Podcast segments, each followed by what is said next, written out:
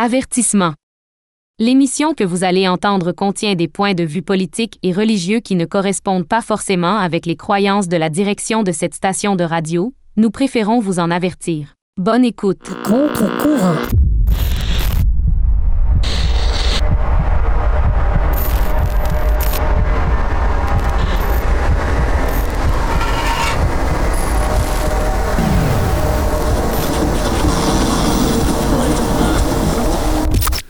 Bon matin et bienvenue à une autre émission d'À contre-courant. Ici Martin Paquette, votre animateur. Vous êtes sur les ondes de Chic FM 88.7, la radio construite sur le rock. De retour après une pause de quelques semaines, euh, il nous manquait deux joueurs importants et surtout vous, Charles. Comment allez-vous ce matin? Ben, ben, je vais très bien, ça va très bien. De retour à, à la maison, ben, c'est bien. On reprend le cours normal de la vie et on sort des vacances. Et vous êtes donc allé au Maroc. Alors, j'ai été au Maroc, oui. Alors, je dois expliquer un peu que c'est surtout un- une tournée de pèlerinage. Oui. Euh, dans la confession juive, il y a euh, ce qu'on appelle l'Agba Omer, le 33e jour du Homer, qui clôture euh, une période de deuil qui va du deuxième jour de la fête de Pessah à, à, à cet événement. Et pendant cette période, il y a eu euh, toute une, il y a eu toute une, euh, comment dirais-je, euh, une classe, 45 000 personnes à peu près qui ont été décimées par une maladie. Et c'est un deuil. Alors on clôture ce deuil avec ce qu'on appelle une hilloula, qui coïncide avec l'anniversaire de la mort d'un grand saint, d'un de nos saints. Alors le grand saint que nous célébrons, il est à Méron en, en Israël. Il s'appelle Rabbi Shimon Bar Yochai. Et euh, chaque pays organise dans sa propre ville, dans ses villes, une hilloula pour célébrer les saints de la ville.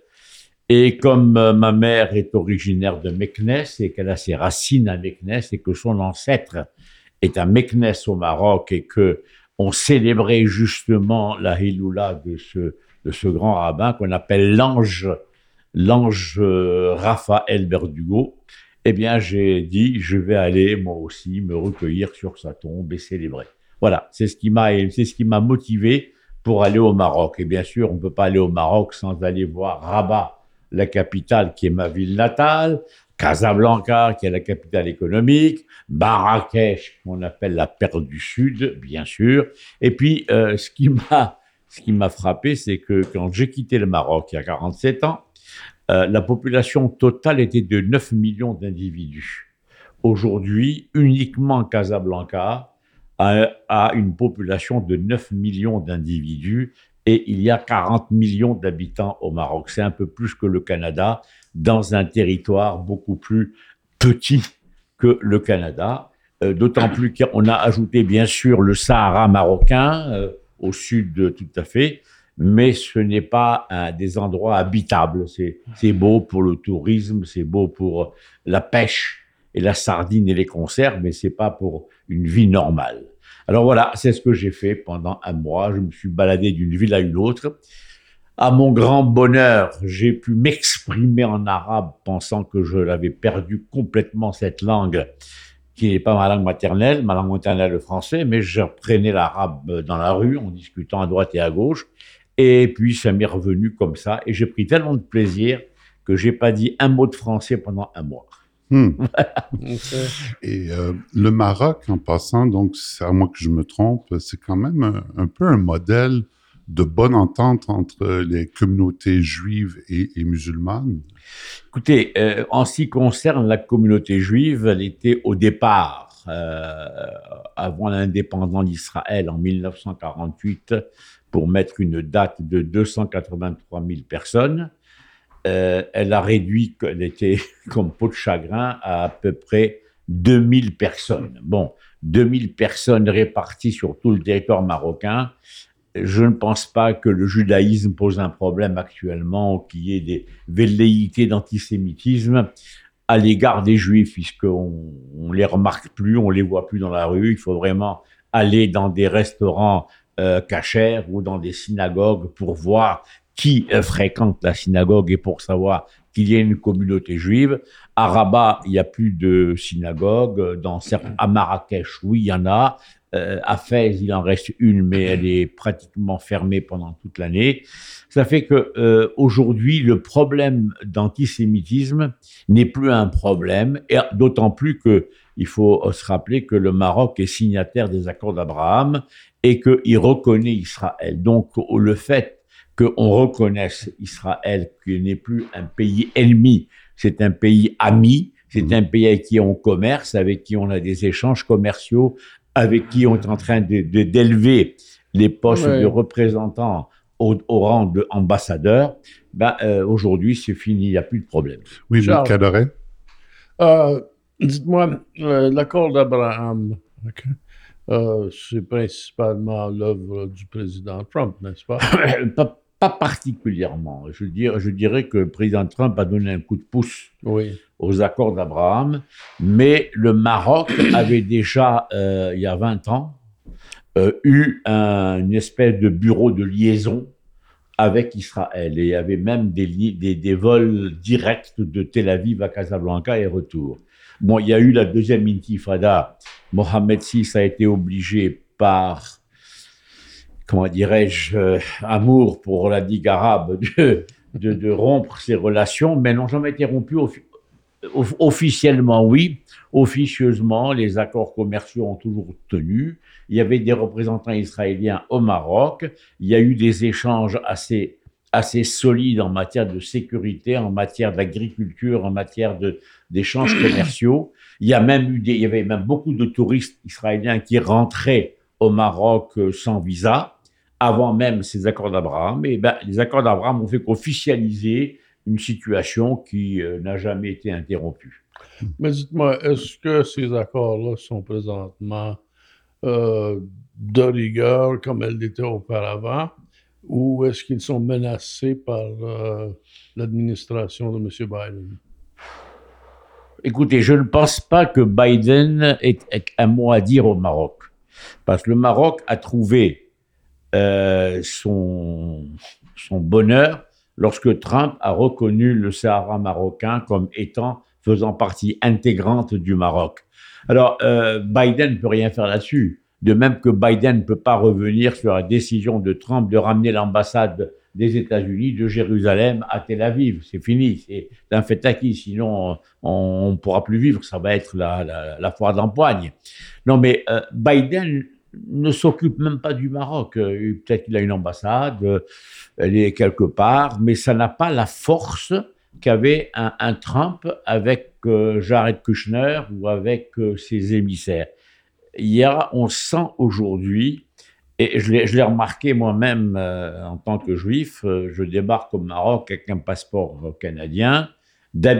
Avant de me demander la carte nationale d'identité que j'ai jamais faite, Aujourd'hui, on me dit, vous êtes le bienvenu, rentrez, vous êtes chez vous, euh, circulez, alors qu'avant, on me faisait fouiller la Alors, il y a, une évolution à l'égard de, de, des Juifs qui se rendent au Maroc. Et ce qu'il y a de bien également, c'est que euh, le roi, Mohamed VI, qui fait un travail extraordinaire, mais qui est à cheval sur beaucoup de dossiers qui ne relèveraient normalement pas du chef de l'État, eh bien, il est en train de faire revivre la culture juive tel qu'il était au Maroc euh, auparavant. Il est en train de créer des musées, il est en train de restaurer des anciennes synagogues, il restaure des anciens cimetières. Et d'ailleurs, le cimetière de Meknes, dans lequel je me suis rendu, est un, cimetière qui date de la fin du XVIIIe siècle.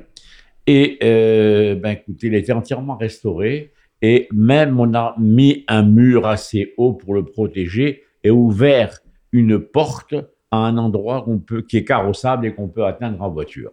Alors, euh, je trouve que c'est quelque chose de merveilleux. Euh, il y a aussi, j'ai remarqué quelque chose, il y, a, il y a des écoles. Il y a des écoles juives. Non, la population juive étant, étant très très petite, il n'y a pas beaucoup d'enfants. Alors aujourd'hui, dans une école juive, il y a, je dirais, 90% d'enfants musulmans et 10% d'enfants juifs. Mais les enfants musulmans sont obligés de suivre le, le, cursus et le curriculum de l'école.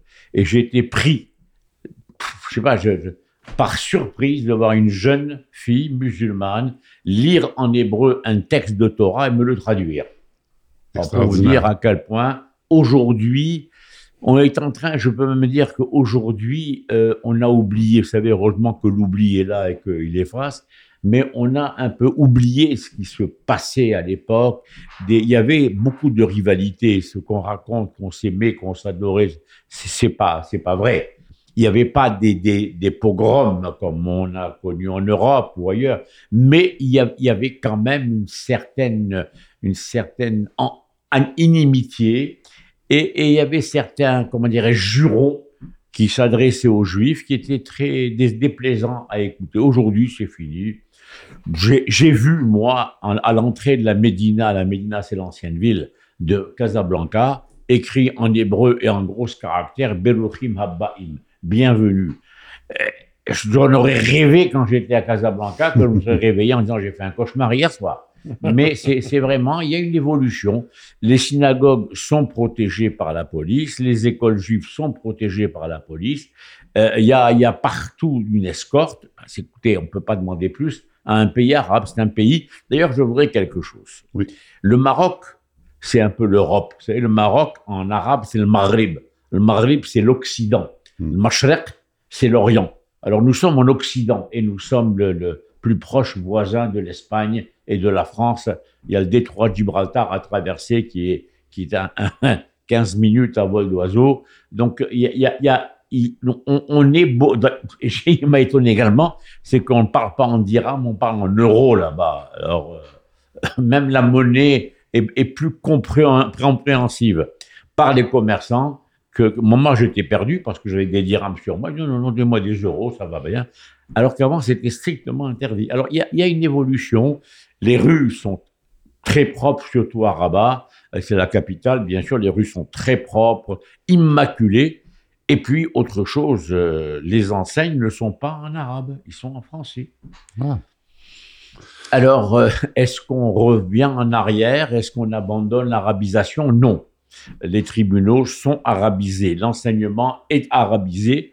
J'étais à Marrakech euh, sur la piscine. Je croise un couple jeune, un couple de jeunes euh, marocains, enfin la cinquantaine. Et lui et sa femme étaient agrégés de lettres françaises et elle était présidente du jury pour l'agrégation français. J'en ai rencontré un autre qui est là-bas et qui était un consultant et qui a des mandats, des contrats et avec euh, la Caisse des Jardins. Donc il y a, beaucoup de mouvements entre le Maroc et, et l'Amérique du Nord et les gens m'ont questionné beaucoup sur les avantages qu'il y a à vivre au Canada. Voilà. Est-ce que, quelque part, le Maroc peut pas se servir de modèle, justement? Euh, quand... Vous savez, euh, je vais répondre à cette question. Je ne suis pas spécialiste du Coran. Vous savez qu'il y a deux grosses communautés en islam. Il y a les sunnites et les chiites. Mhm. Les sunnites, c'est les Marocains. Mhm. Et ce sont les orthodoxes. Les chiites, c'est les extrémistes. Mhm. Ceux euh, qui appliquent euh, l'islam à la lettre. C'est comme on dit, by the book. Or, ceux-là ne sont pas négociables. Parce que pour eux, le djihad est quelque chose d'important. Euh, le, le prophète a parlé du djihad, il faut récupérer le djihad, il faut quand une terre a été occupée par des Arabes, elle devient arabe. Dans ce cas-là, il n'y a qu'à récupérer l'Espagne.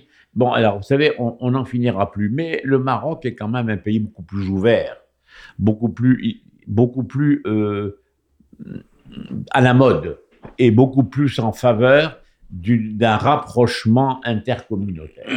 Alors moi, je crois, je, bien sûr, le Maroc peut devenir un modèle pour les pays arabes. Je dirais que certains pays arabes sont déjà bien enclenchés. Je parle de Bahreïn, je parle des, des, des Émirats arabes unis, je parle du Soudan, je parle de l'Égypte. Mhm. La Jordanie, c'est un, un- un peu froid. Les, les relations ne sont pas tièdes, elles sont froides. Elles sont froides, pourquoi? Parce que en, véritablement, si on analyse la situation, le seul pays arabe qui a été créé dans cette, dans cette terre, c'est la Jordanie qui devrait normalement avoir tous les Arabes chez elle. Bon, la Jordanie est en train, les a renvoyés manu militari en 1970, en septembre, on appelle ça le septembre noir. Et alors, ils sont, ils sont très tièdes. Et puis, il y a une erreur qui a été commise par Moshe Dayan, je crois, le 7 ou le 8 juin 1967, lors de la conquête de Jérusalem, la reprise de Jérusalem, pas une conquête. Eh bien, il a, pour apaiser les esprits, il a laissé l'autorité des sites religieux à, à à la Jordanie, qui, elle, contrôle les sites religieux. Entre contrôler les sites religieux et en être le propriétaire, il y a une grande différence. On a dit, bon, respectez vos sites religieux, payez vos imams, etc., etc., mais vous n'êtes pas propriétaire de la terre. Alors, il y a, il y a des confusions là-dedans. Et euh, malheureusement, et ça, c'est le bluff de l'histoire, je ne voudrais pas revenir là-dessus, on en a suffisamment parlé au cours de cette émission, il y a un bluff qui s'est fait et qui continue à se faire. On m'a un, un, auteur que j'avais lu euh, il y a plusieurs années et qui est un peu aussi un, spécialiste disait que bon, il y avait eu deux sortes de conquêtes musulmanes conquête orientale, conquête occidentale, et que les conquêtes orientales étaient généralement euh, militaires, tandis que les conquêtes occidentales étaient plus philosophiques, euh, euh, théologiques, d'où les pays justement comme le Maroc, ben, ils n'ont pas eu forcément une conquête militaire comme ça s'est fait, par exemple, euh, dans les conquêtes de l'Est.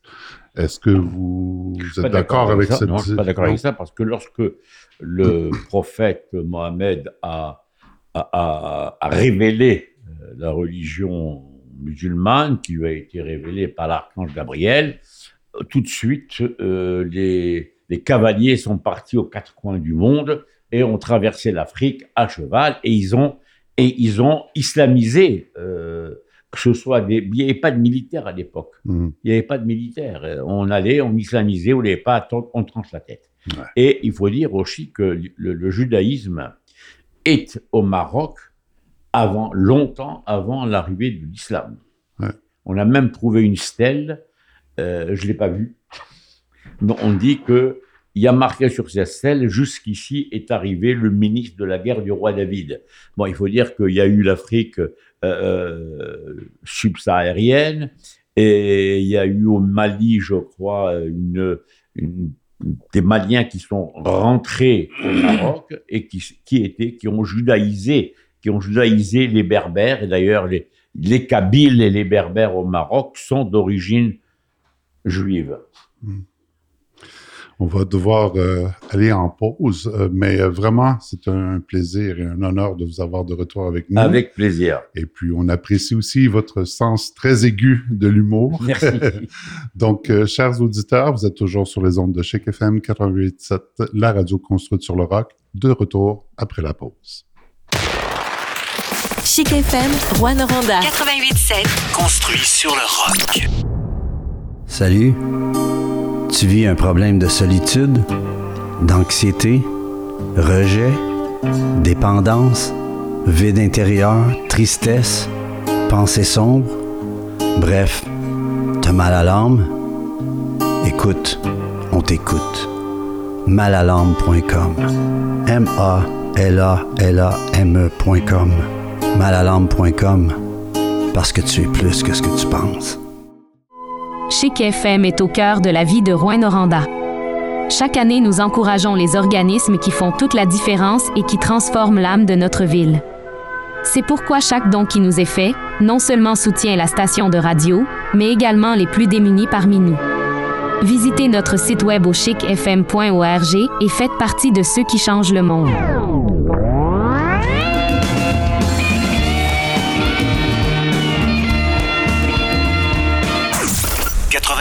88.7. 88.7 sur le rock. Chic FM.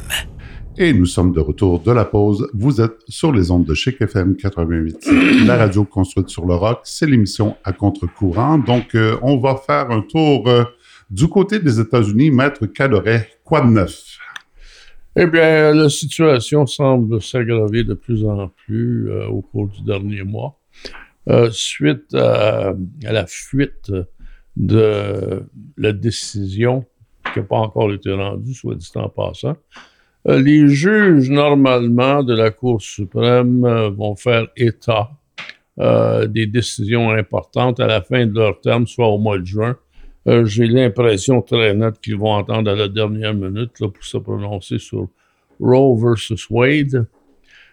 C'était une décision qui avait tissé le droit à l'avortement, principalement sur des questions de confidentialité. Mm. OK? Euh, Est-ce qu'on fait l'éventail de Roe versus Wade? Ben, Allez-y. Bon, OK. Bon, euh, d'abord, euh, Roe, c'est un, c'est un que c'était pour euh, protéger l'identité des demandeurs. Et de- les demandeurs, il y en avait deux. Il y avait Norma McCorvey qui avait demandé une injonction euh, sur la loi du Texas où elle habitait. Il y avait aussi un docteur Halford euh, qui voulait, euh, qui croyait que le, le texte de la loi texane était imprécis. Et puis lui, qui pratiquait des avortements, ne savait pas trop sur quel pied danser. Donc, il voulait des clarifications, puis il en a appelé de cette décision. Il en a appelé de ce statut-là de l'État du Texas. Wade, c'était Henry Wade. C'était le. Oui. Moi, ce qui m'étonne dans cette situation aux États-Unis, c'est ce puritanisme américain qui remonte à chaque fois à la surface, alors que, bon sang, nous sommes au 21e siècle, en 2022, on n'a pas le droit d'imposer à une femme le, le- le- comment dirais-je, de ne pas s'occuper de son corps. Et si elle ne veut pas d'enfant, elle ne veut pas d'enfant. Nous sommes déjà en surpopulation. Je comprends pas les Américains qui sortent aujourd'hui, en 2022, une loi qui interdirait à une femme d'avorter. Moi, ça me, ré- ça me Mais Bon, ne, dépasse. ne dis d'abord- pas, Charles, ne dit-on pas dans le judaïsme que quelqu'un qui tue un être humain anéantit un univers? Comment? Quelqu'un qui tue un être humain anéantit un univers. Bon, euh, d'accord. Euh, euh, si on rentre dans les- la Torah ou dans les évangiles ou dans le Coran, c'est interdit. Mais rentrant, on ne vit pas, on n'est pas dans un pays théocratique. Bon. On est dans un pays démocratique. Et la démocratie me permet de faire ce que je veux, pour autant que je ne trouble pas l'esprit euh, de, de la société. Alors, si j'ai pas envie de garder un enfant dans mon ventre, eh ben, c'est mon droit le plus absolu. Bon, euh, je vous dirais tout simplement, je veux ajouter une bémol si vous n'y voyez pas d'objection. Euh, la, décision qui va être prochainement euh, Rendu. euh, rendue, euh, c'est-à-dire Dodds versus the Jackson Women's Ben, Health Center, Oui. qui est une, qui est une clinique d'avortement, ne met pas fin à l'avortement. OK? C'est une méconception grossière euh, de la part des journalistes, des médias, etc. Bon, je vais vous expliquer un petit peu l'arrière-plan de cette décision-là. OK?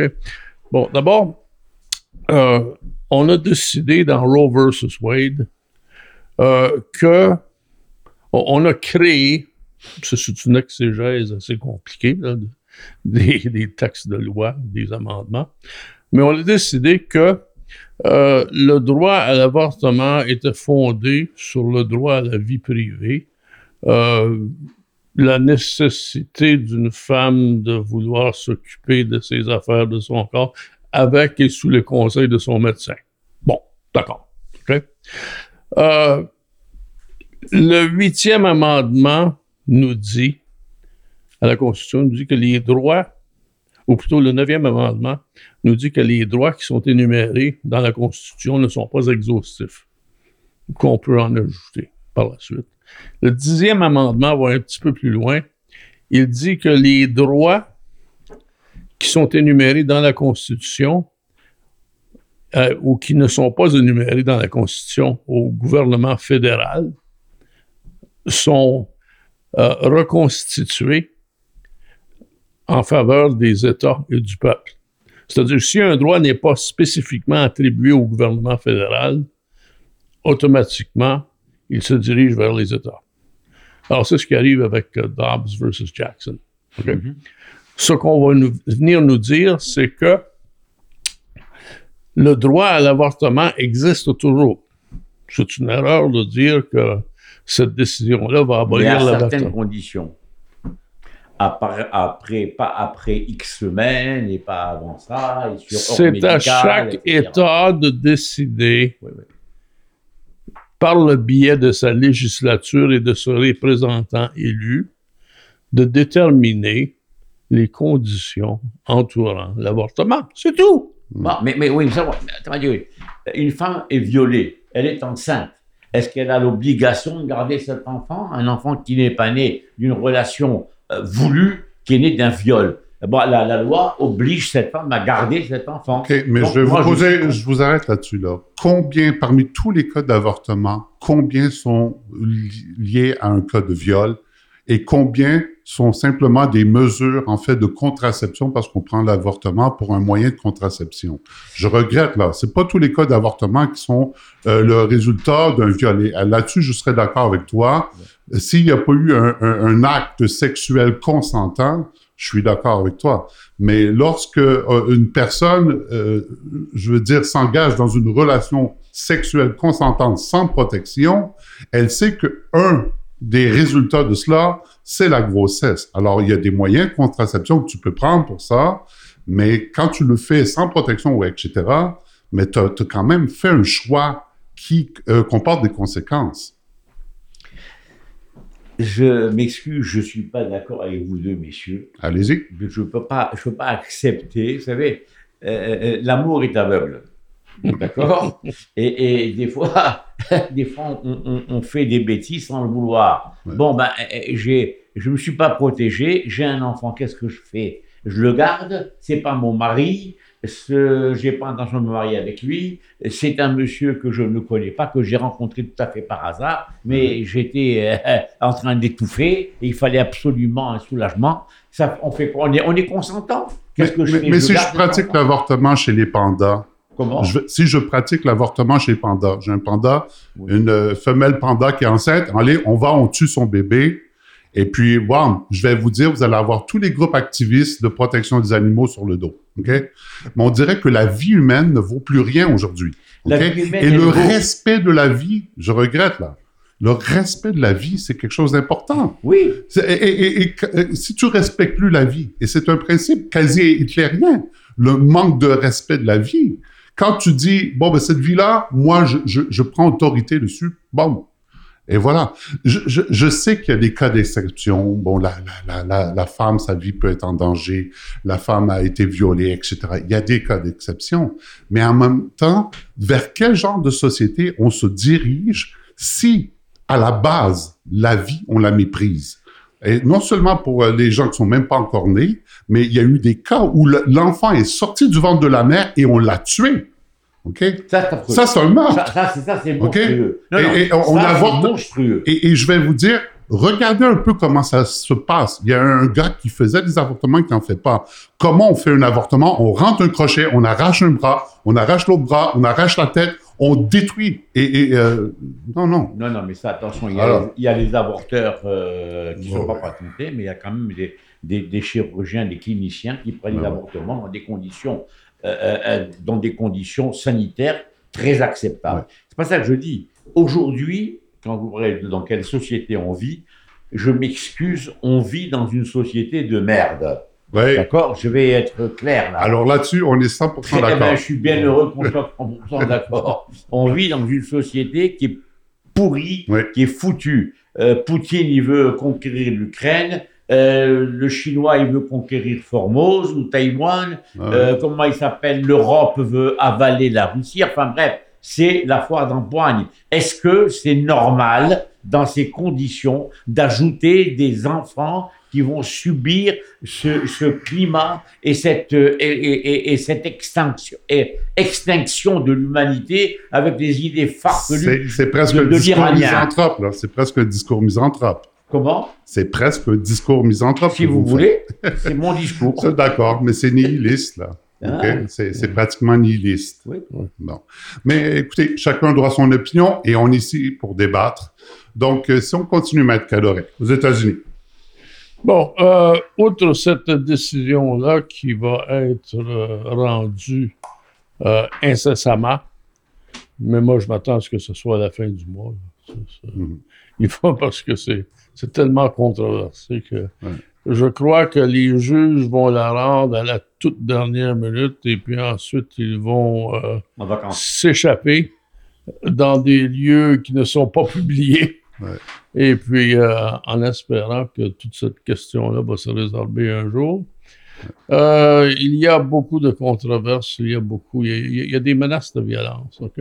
Et moi, moi, ce qui, ce qui m'a euh, troublé profondément, c'est de voir le sénateur Schumer euh, s'adresser à deux juges en particulier et leur faisant ce qui est essentiellement une menace. Il leur dit, vous avez lâché une tempête, vous avez provoqué une tempête et vous allez payer le prix. Et vous ne saurez pas qu'est-ce qui vous a frappé. Ce sont, c'est littéralement ce qu'il a dit. Alors, euh, moi, je crois que ce, ce monsieur-là devait faire l'objet d'une réprimande officielle de la part du Sénat. Euh, mais on n'a rien entendu de M. Biden, rien. C'est comme si c'était rien arrivé. OK? Euh, autres points importants sur l'actualité, Mhm.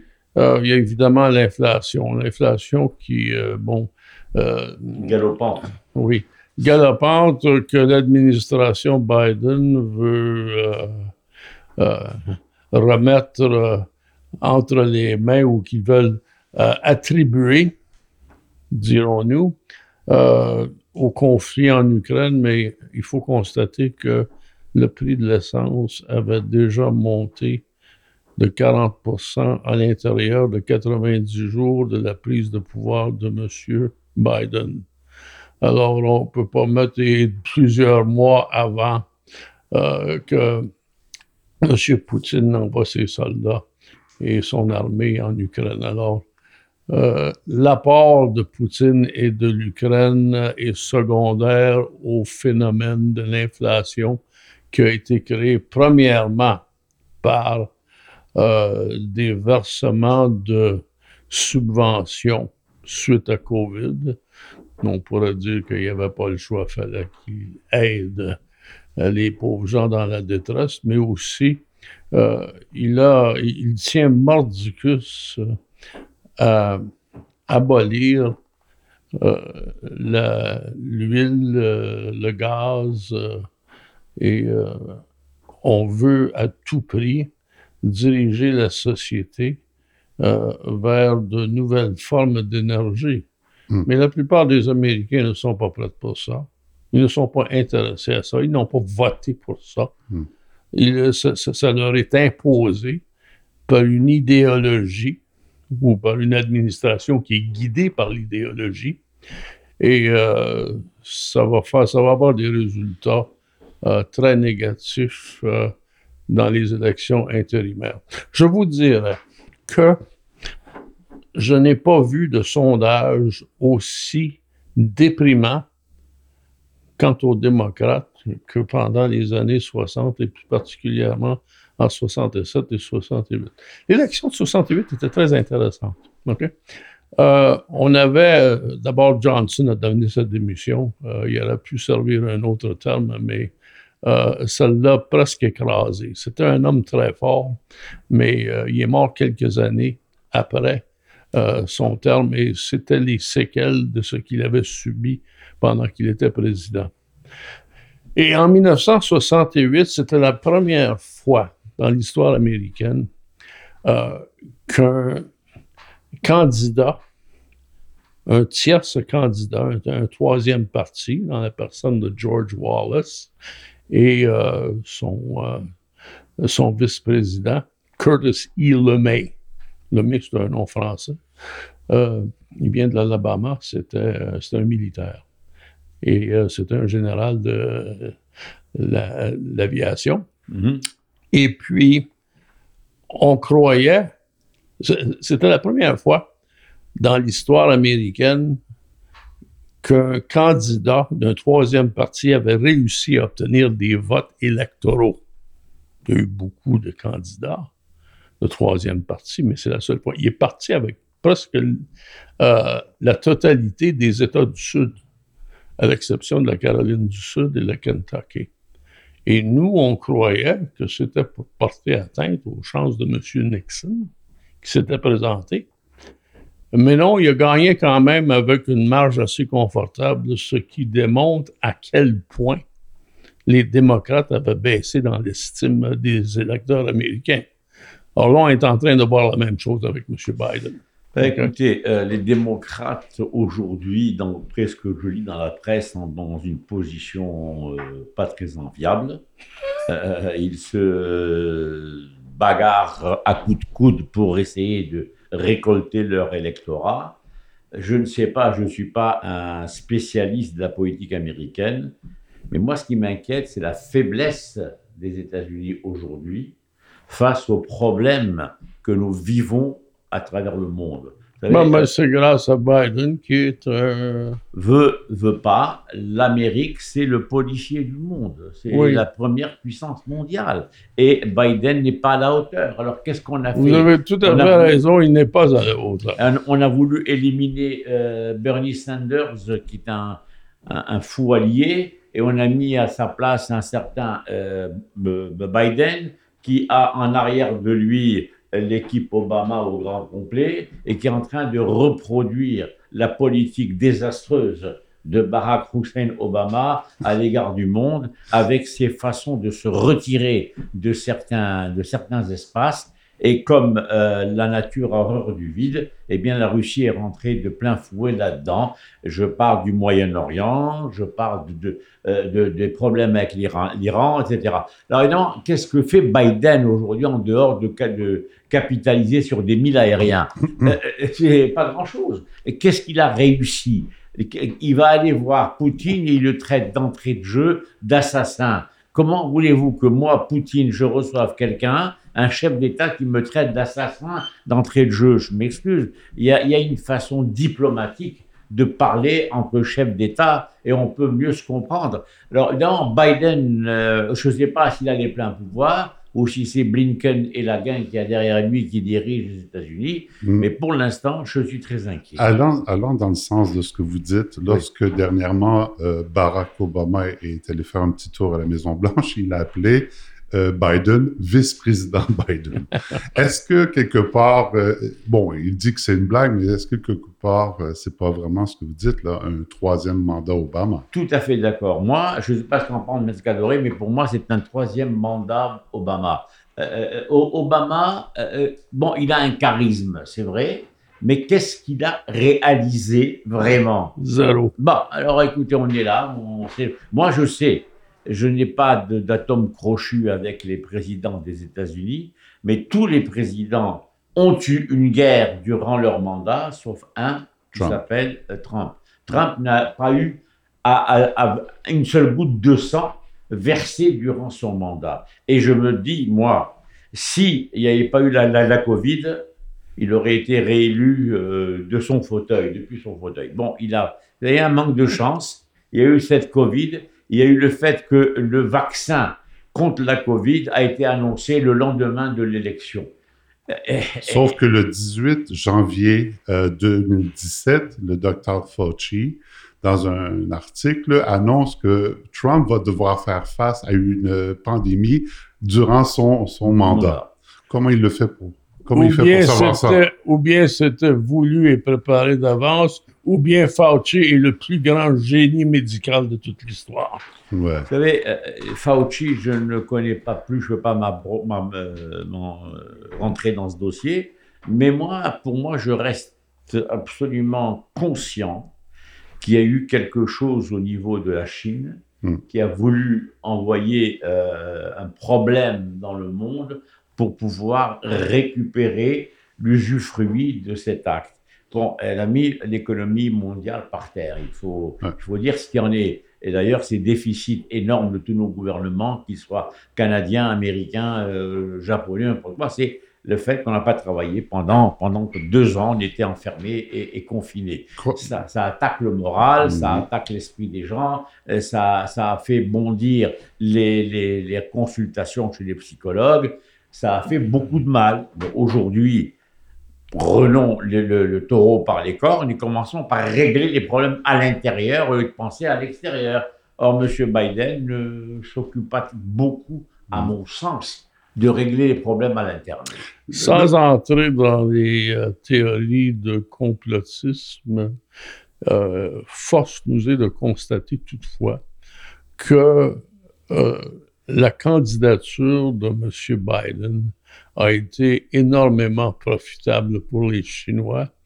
Et qui plus est, euh, il a été suggéré, je crois avec une mesure de justification, que M. Biden est à la remarque euh, de la politique chinoise. Il y a des évidences de toute façon à, à lire le fameux livre euh, de Peter euh, Schweizer. Oui, euh, qui vaut la peine d'être étudié. et, euh, je suis d'accord avec toutes ces conclusions. Eh bien, nous, on va devoir aller en pause. Donc, chers auditeurs, euh, on apprécie les débats et euh, on sait qu'il y a des questions et des sujets controversés. Euh, mais c'est important de pouvoir débattre, c'est important de pouvoir discuter et c'est important de ne pas être toujours du même avis. C'est comme ça qu'on avance vers la vérité. Donc, vous êtes sur les ondes de Chic FM 88.7, la radio construite sur le rock, de retour après la pause. La radio construite. sur le rock. Si vous changez de station pour aller ailleurs, voici ce que vous allez manquer. Ça sera débile mental. Oui, dans ton rang de campagne, fais écouter Chic FM à tout ton enclos. Ouais, mais les vaches vont donner du bon lait. Mais non, c'était une blague. Chic FM 88,7. Longueuil, Rouen-Noranda. Ici Sylvain Larocque et vous écoutez Chic FM 88.7, la radio construite sur le rock. Et nous sommes de retour de la pause. Vous êtes toujours sur les ondes de Chic FM 88.7, la radio construite sur le rock. C'est l'émission à contre-courant. Vous êtes en présence de Charles Barchéchat, Maître Pierre Cadoret et moi-même, votre animateur, Martin Paquette. On va faire un petit côté actualité canadienne. Oui, pour l'actualité locale. Voilà. Alors, euh, on a Monsieur Justin Trudeau qui, pour une raison qu'on ne sait pas trop pourquoi, en fait, a décidé de maintenir donc les mandats euh, pour ce qui est de la vaccination et entre autres pour les voyages internationaux et tout ça. Et dernièrement, ben, il a attrapé la COVID pour une deuxième fois et là, semblerait que les mandats sont sur le point de tomber. Mais attention, pas définitivement, on nous dit qu'ils vont être suspendus. Euh, politique euh, de M. Trudeau, très, très, très idéologique, on, est tous au courant. Vous, vous réagissez comment par rapport à tout ça? Ben moi, d'abord, je réagis mal à un professeur d'art dramatique qui est bombardé comme Premier ministre d'un- du Canada qui fait partie du G7. Mm. D'accord? Ce n'est pas un pays quelconque. C'est une puissance économique, c'est une, euh, une, une puissance euh, énergétique. Ça a beaucoup. Je pense qu'on aurait pu trouver quelqu'un de mieux que Monsieur Trudeau. Je Ben, pense qu'il aurait dû faire ses preuves avec Cuba en premier. Et puis D'accord. Bon, euh, euh, Monsieur Trudeau, euh, il a un petit sourire euh, mignon quand il paraît devant une caméra Et des beaux cheveux. et des beaux cheveux. Il avait une barbe à un certain temps, mais on ne, on, on ne, comment dirais-je, on n'est pas une bête politique avec des beaux cheveux et un sourire mignon. Vous savez, euh, Monsieur Chrétien n'avait aucun sourire et même son vocabulaire était n'était pas celui que j'aurais espéré avoir d'un avocat et d'un homme politique, mais c'était une bête politique. C'est un monsieur qui a tenu le Canada à bout de bras, de la manière que monsieur Harper l'a fait lui aussi. Alors moi, je crois que monsieur Trudeau est, comme on dit en, en, en, en, en arabe, il est vert un peu, il n'est pas encore mûr Mhm. pour euh, occuper ce poste. C'est Bon, ce que disait a- Harper d'ailleurs à Oh. l'origine Oui. lors de la première campagne. Bon, euh, Harper, lui, était un, un avocat quand même, il a une formation universitaire. Monsieur Trudeau, je respecte sa formation d'art dramatique, je n'ai rien contre. Euh, je n'irai pas me battre avec lui à la boxe, je ne suis pas capable. Mais ce n'est pas, il n'a pas la trempe d'un Macron, ou d'un Boris euh, Johnson aux États, euh, en Angleterre, ou, ou- ou d'une, euh, comment dirais-je, celle qui était euh, euh, chancelière de, de l'Allemagne. euh, Ma- Merkel? Ma- Merkel? Markel. Merkel, ouais. pardon? Merkel. Merkel. Alors, cette femme-là, c'était, c'est une bête politique. Elle a tenu à bout de bras l'Allemagne pendant 15 ans. Bon, il faut dire que M. Trudeau s'est fait réélire euh, trois fois. bon, écoutez, il a dépensé 650 millions de dollars pour revenir au point de départ. Bah, il est repassé encore. Est-ce qu'il y a un magnétisme qu'il envoie à ses électeurs? Je ne sais pas. Est-ce qu'il y a des choses qui ont avancé? Je ne sais pas. Je sais que pendant la Covid, on, on donnait du dollar euh, sans faire attention aux possibilités de faire rentrer de l'argent. Heureusement qu'il a une personne, euh, Madame euh, Freeman ou Freeland, comme ministre des Finances, qui remet de l'ordre là-dedans. Et il a certainement une très bonne équipe de fonctionnaires chevronnés qui sont derrière lui, qui doivent de temps à autre le rappeler à l'ordre. Je vais vous poser une question. Si son nom n'était pas Trudeau, s'il n'était pas le fils, Il pas. entre guillemets, de Pierre Elliott Trudeau, Il passerait pas. il passerait Il pas. passerait pas. Il passerait pas. Il a joué sur son patronyme. Ouais. Exactement. Donc, euh, c'est c'est presque une monarchie. hein. oui, oui. Un qui a été roi, puis on, on essaie avec son fils. Euh, mais là, euh, on, lui reproche beaucoup, un, son, manque de leadership, premièrement. Euh, et deuxièmement, bon, évidemment, tout son côté idéologique, ça fait pas l'unanimité.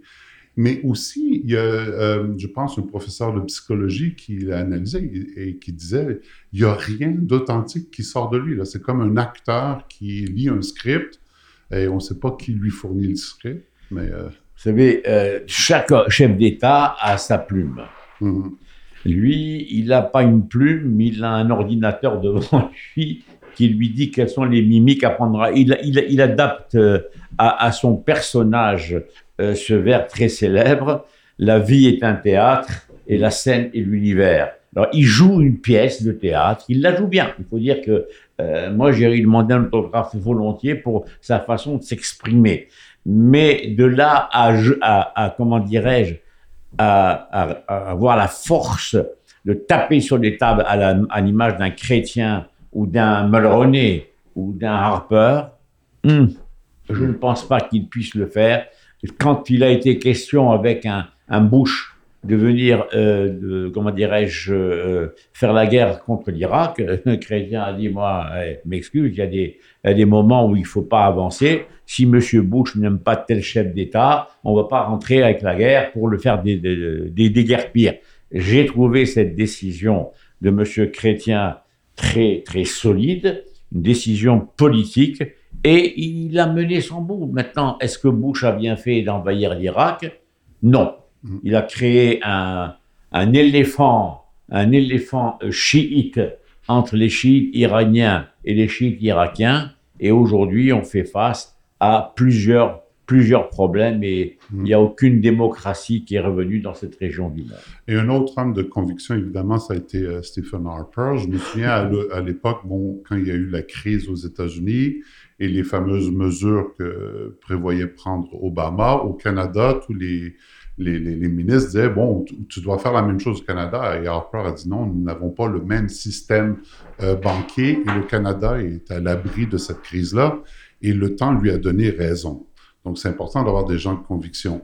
Le problème qu'on a souvent avec Trudeau, c'est qu'on a l'impression qu'il cherche à plaire à tout le monde, mais ce n'est pas toujours possible de plaire à tout le monde. Écoutez, quand on prend quand un chef d'État, qui est en même temps chef de parti, Hum, d'un parti libéral, qui s'a- qui s'associe avec un parti euh, de gauche et socialiste, je me pose la question, qu'est-ce qu'il est, Monsieur Trudeau? Il est socialiste, il est libéral, il est... Communiste. Hein? Il est pragmatique. Il- hein? Il est pragmatique. Ah oui, d'accord, mais c'est un pragmatisme qui va l'amener un beau jour à une collusion avec le NPD qui va faire bobo à tout le pays. Mais il a dit au début là, de, de- de sa carrière politique que le pays qu'il admirait le plus était la Chine à cause de sa dictature.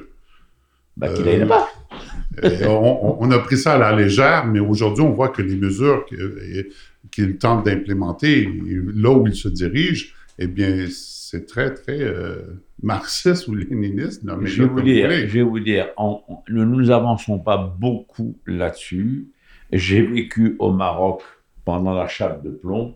Je peux vous dire qu'on est loin, beaucoup loin d'une chape de plomb ici au Canada.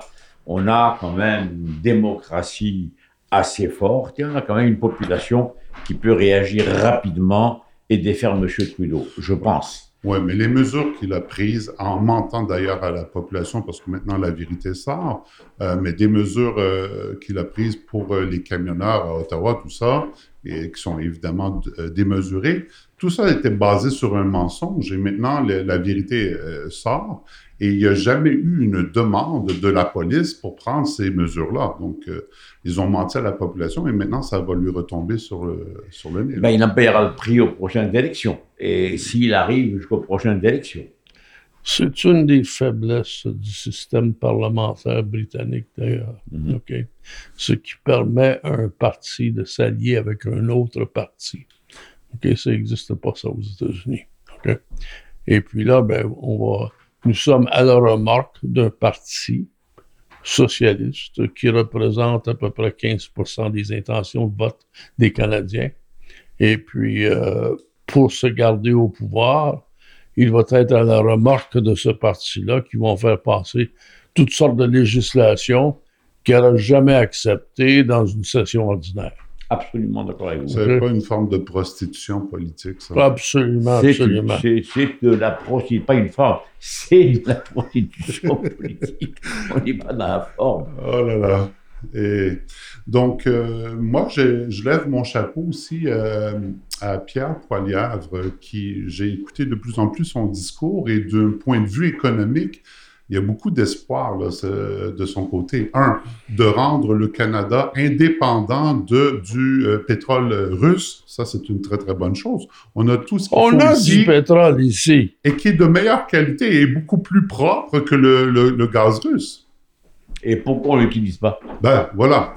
Mais à cause d'une idéologie politique. Mais en attendez, moment. attendez, on ne l'a pas utilisé sous Harper, on l'a utilisé. Oui. Oui. Bon, on l'a utilisé sous euh, Chrétien. Mhm. Oui. Bon, alors pourquoi on ne l'utilise pas maintenant? Parce qu'il y a d'autres enjeux idéologiques qui, je crois pas, ne sont, qui, je crois, en fait, ne sont pas originaires du Canada. Je, je vais vous dire, euh, tous les ministres associés, en ce qui me concerne, au Forum économique mondial, vont avoir l'idéologie de ce groupe-là.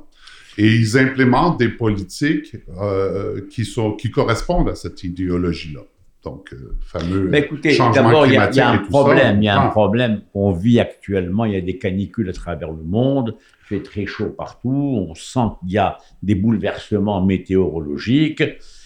Il faut trouver une solution. D'accord. Alors, Mais, donnez euh, des voitures électroniques à tout le monde, euh, électriques à tout le monde, Oui, ou euh, rendez-les accessibles. Il y a, il y a, il y a des, il y a des moyens. On ne commence pas à, à, à corriger quelque chose en en, en l'éliminant. On Non. peut corriger Il faut par faire une transition. Par étapes. On peut pas aller tout de suite, on fait plus de gaz, on ne fait plus de, pétrole et on va à l'électricité. C'est impossible. Parce que l'augmentation du prix de l'essence, ça affecte tout, toute la sphère économique. Euh, si les camions payent plus d'essence, ben votre marchandise, au bout du compte, vous allez la payer plus. Et au bout du compte, si les gens sont plus capables de payer leur hypothèque parce qu'ils ont plus assez de revenus, qui va saisir tout ça? Les banques. Les banques. Absolument. OK? le Donc, euh, problème, c'est- c'est- même avec l'électricité, ça prend du mazout pour Oui. le faire fonctionner. Non, je comprends. On je peut comprends. pas se départir. Il y, a, il y a- il y a des moyens qui existent, il y a des inventeurs qui ont créé des systèmes pour réduire les gaz à effet de serre. Actuellement, quand je vois tous ces mises d'environnement, ils sont dans une philosophie euh, stratosphérique. Il faut aller tout de suite, qu'est-ce qu'on peut faire aujourd'hui, Mhm. qu'est-ce qu'on peut faire demain, qu'est-ce qu'on peut faire dans 10 ans, et non pas aller tout de suite dans les 10 ans à venir. Il faut aller étape par étape. Comment peut-on réduire la- le, le carbone et comment peut-on commencer à réduire l'émission de gaz à effet de serre? Et là, on va aller doucement et mettre le Centre national de recherche du Canada, le CRIC, tout- Mm. tous ces éléments, tous ces, tous ces foyers de recherche à trouver une solution immédiate, pas dans 15 ans, immédiate, comment régler le problème. Mais il y a des experts qui se sont prononcés, euh, Charles, euh, entre autres, que si tout le monde avait une voiture électrique aujourd'hui, la grille ne serait pas euh, capable de fournir. Donc, euh, il faut euh, penser, comme vous dites, à à une transition, mais qui soit logique et pas forcément basée sur une idéologie. Bon, ben, let's go, on va faire payer les gens 4 dollars le litre d'essence. Et, euh, et on va dire, ben ça, ça va les forcer à acheter une voiture électrique. Non, c'est pas vrai. C'est pas vrai. C'est pas parce que tu, tu montes le prix de l'essence maintenant que tout le monde a les moyens de, de faire le virage vers l'électrique. Et encore, au lieu de mettre, de perdre tout cet argent-là, ben, euh, comment dire, pourquoi ne pas faire euh, désolé, là, une, vo- une voiture accessible, électrique. Là, vous dites, ben, écoutez, si euh, vous faites la transition, la voiture, on en paye le, le- le moitié, on paye le moitié du prix pour vous. Oui, mais vous savez, ils ont, ils ont déjà donné une subvention de 13 000 dollars sur les voitures électriques. Je ne dirai pas la marque. Ouais. Oui, mais ils ont supprimé. ça fait qu'ils ont limité. Les gens sont tombés sur la voiture électrique, ils l'ont acheté, ça vendait comme un pain chaud. Après, ils ont dit non, c'est fini, on plus les moyens. Oui, maître. Ce n'est pas tout. OK?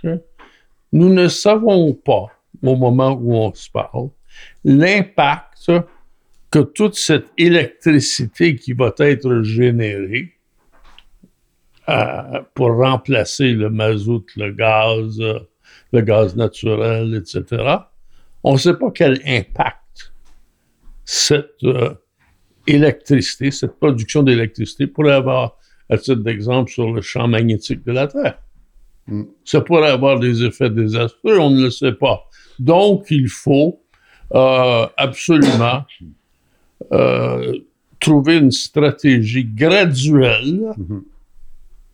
et non pas une...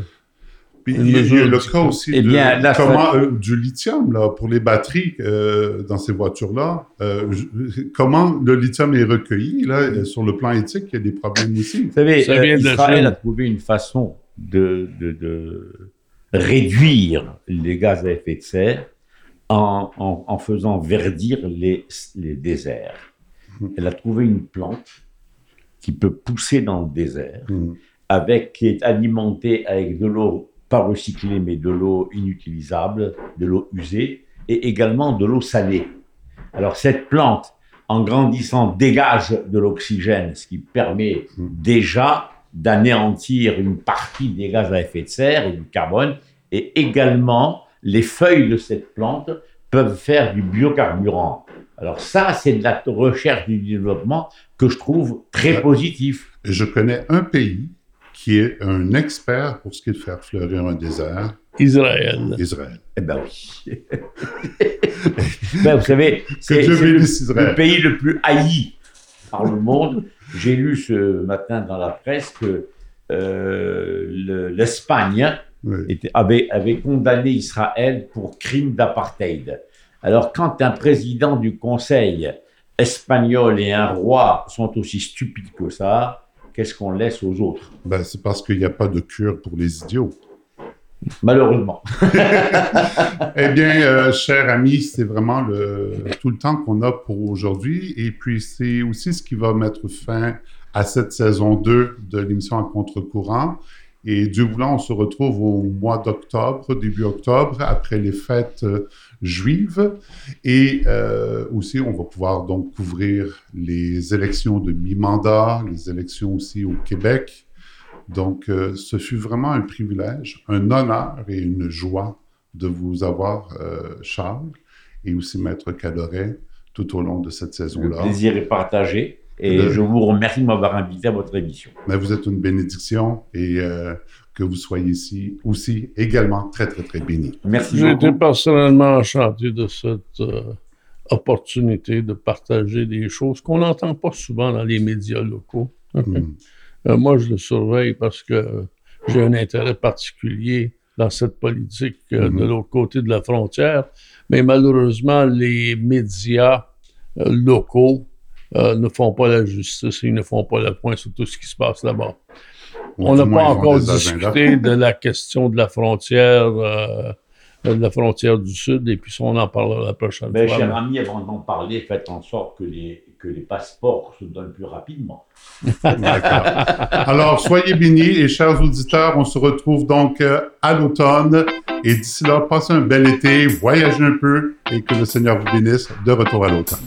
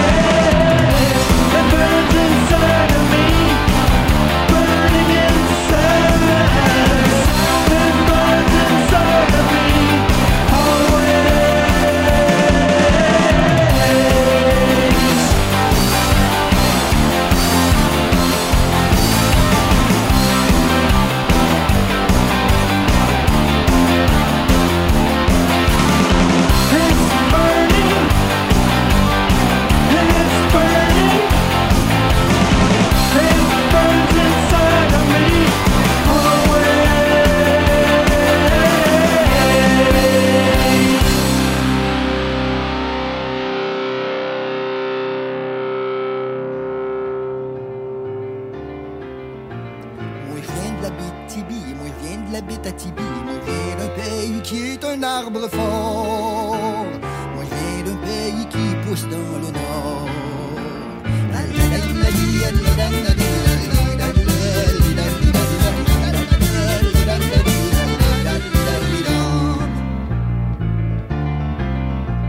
Dans ce pays qui était comme un œuf le 13 février 1939, je suis né à Val d'Or en Abitibi, dans ce pays qui est encore tout neuf. J'avais connu Harris Turcotte qui vivait en de beaux douairons, qui parlait aux arbres et aux tons, qui chaque matin chaussa ses bottes pour aller comme Guido Hébert prendre la forêt avec ses mères. Qui avait pas de chainsaw, qui avait haché boxo, puis des bras durs comme la roche, puis des cuisses comme des troncs d'aubre, puis du front tout le tour de la tête, et qui n'était pas si bête.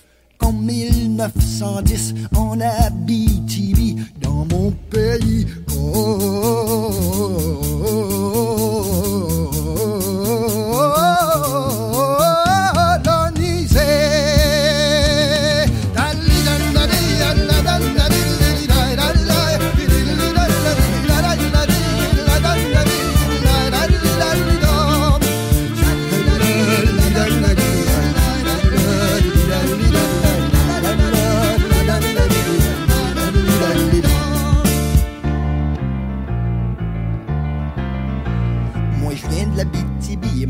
De la Bétatibi, moi je viens d'un pays qui est de lac Bérard. Moi je viens d'un pays où ce que le poisson mort. Quand j'étais un petit, j'allions jouer au bois avec les épinettes et les bouleaux. Je m'y gazouillé avec les oiseaux. Quand j'étais un petit, je suivions leur ruisseau. Je jouais de la sur la rivière harmonica. Je regardions passer les gros chars sur ma petite scène qui venait en or. Dans un banc de neige, je creusais maison. Et dans la glace, j'écrivais ton nom. Et l'hiver à l'aréna,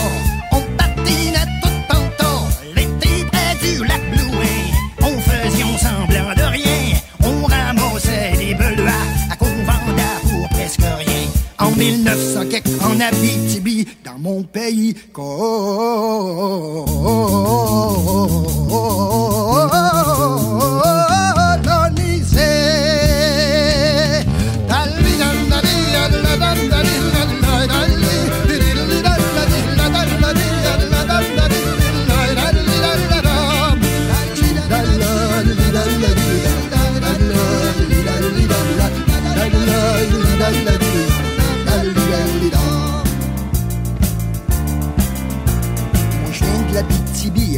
Moi je viens d'un pays qui a un ventre en or. Moi je viens d'un pays où ski neige encore. Dans ce pays qu'on dit hors de la carte, mon oncle Edmond travaillait sous la terre, mais il creusa dans l'or sa propre mort. Mon oncle Edmond nous a mis sur pays qui a grandi, il paraît qu'au tout premier temps, on y gagna beaucoup d'argent. Il y a de l'or en mort qui dort et il y a même des poignées de porte en or, en cuivre, en fer qui vont de l'autre bord. J'aime jouer dans la fanfare pour épater tous les pétards. Quand j'allions au château et ne boire et rire avec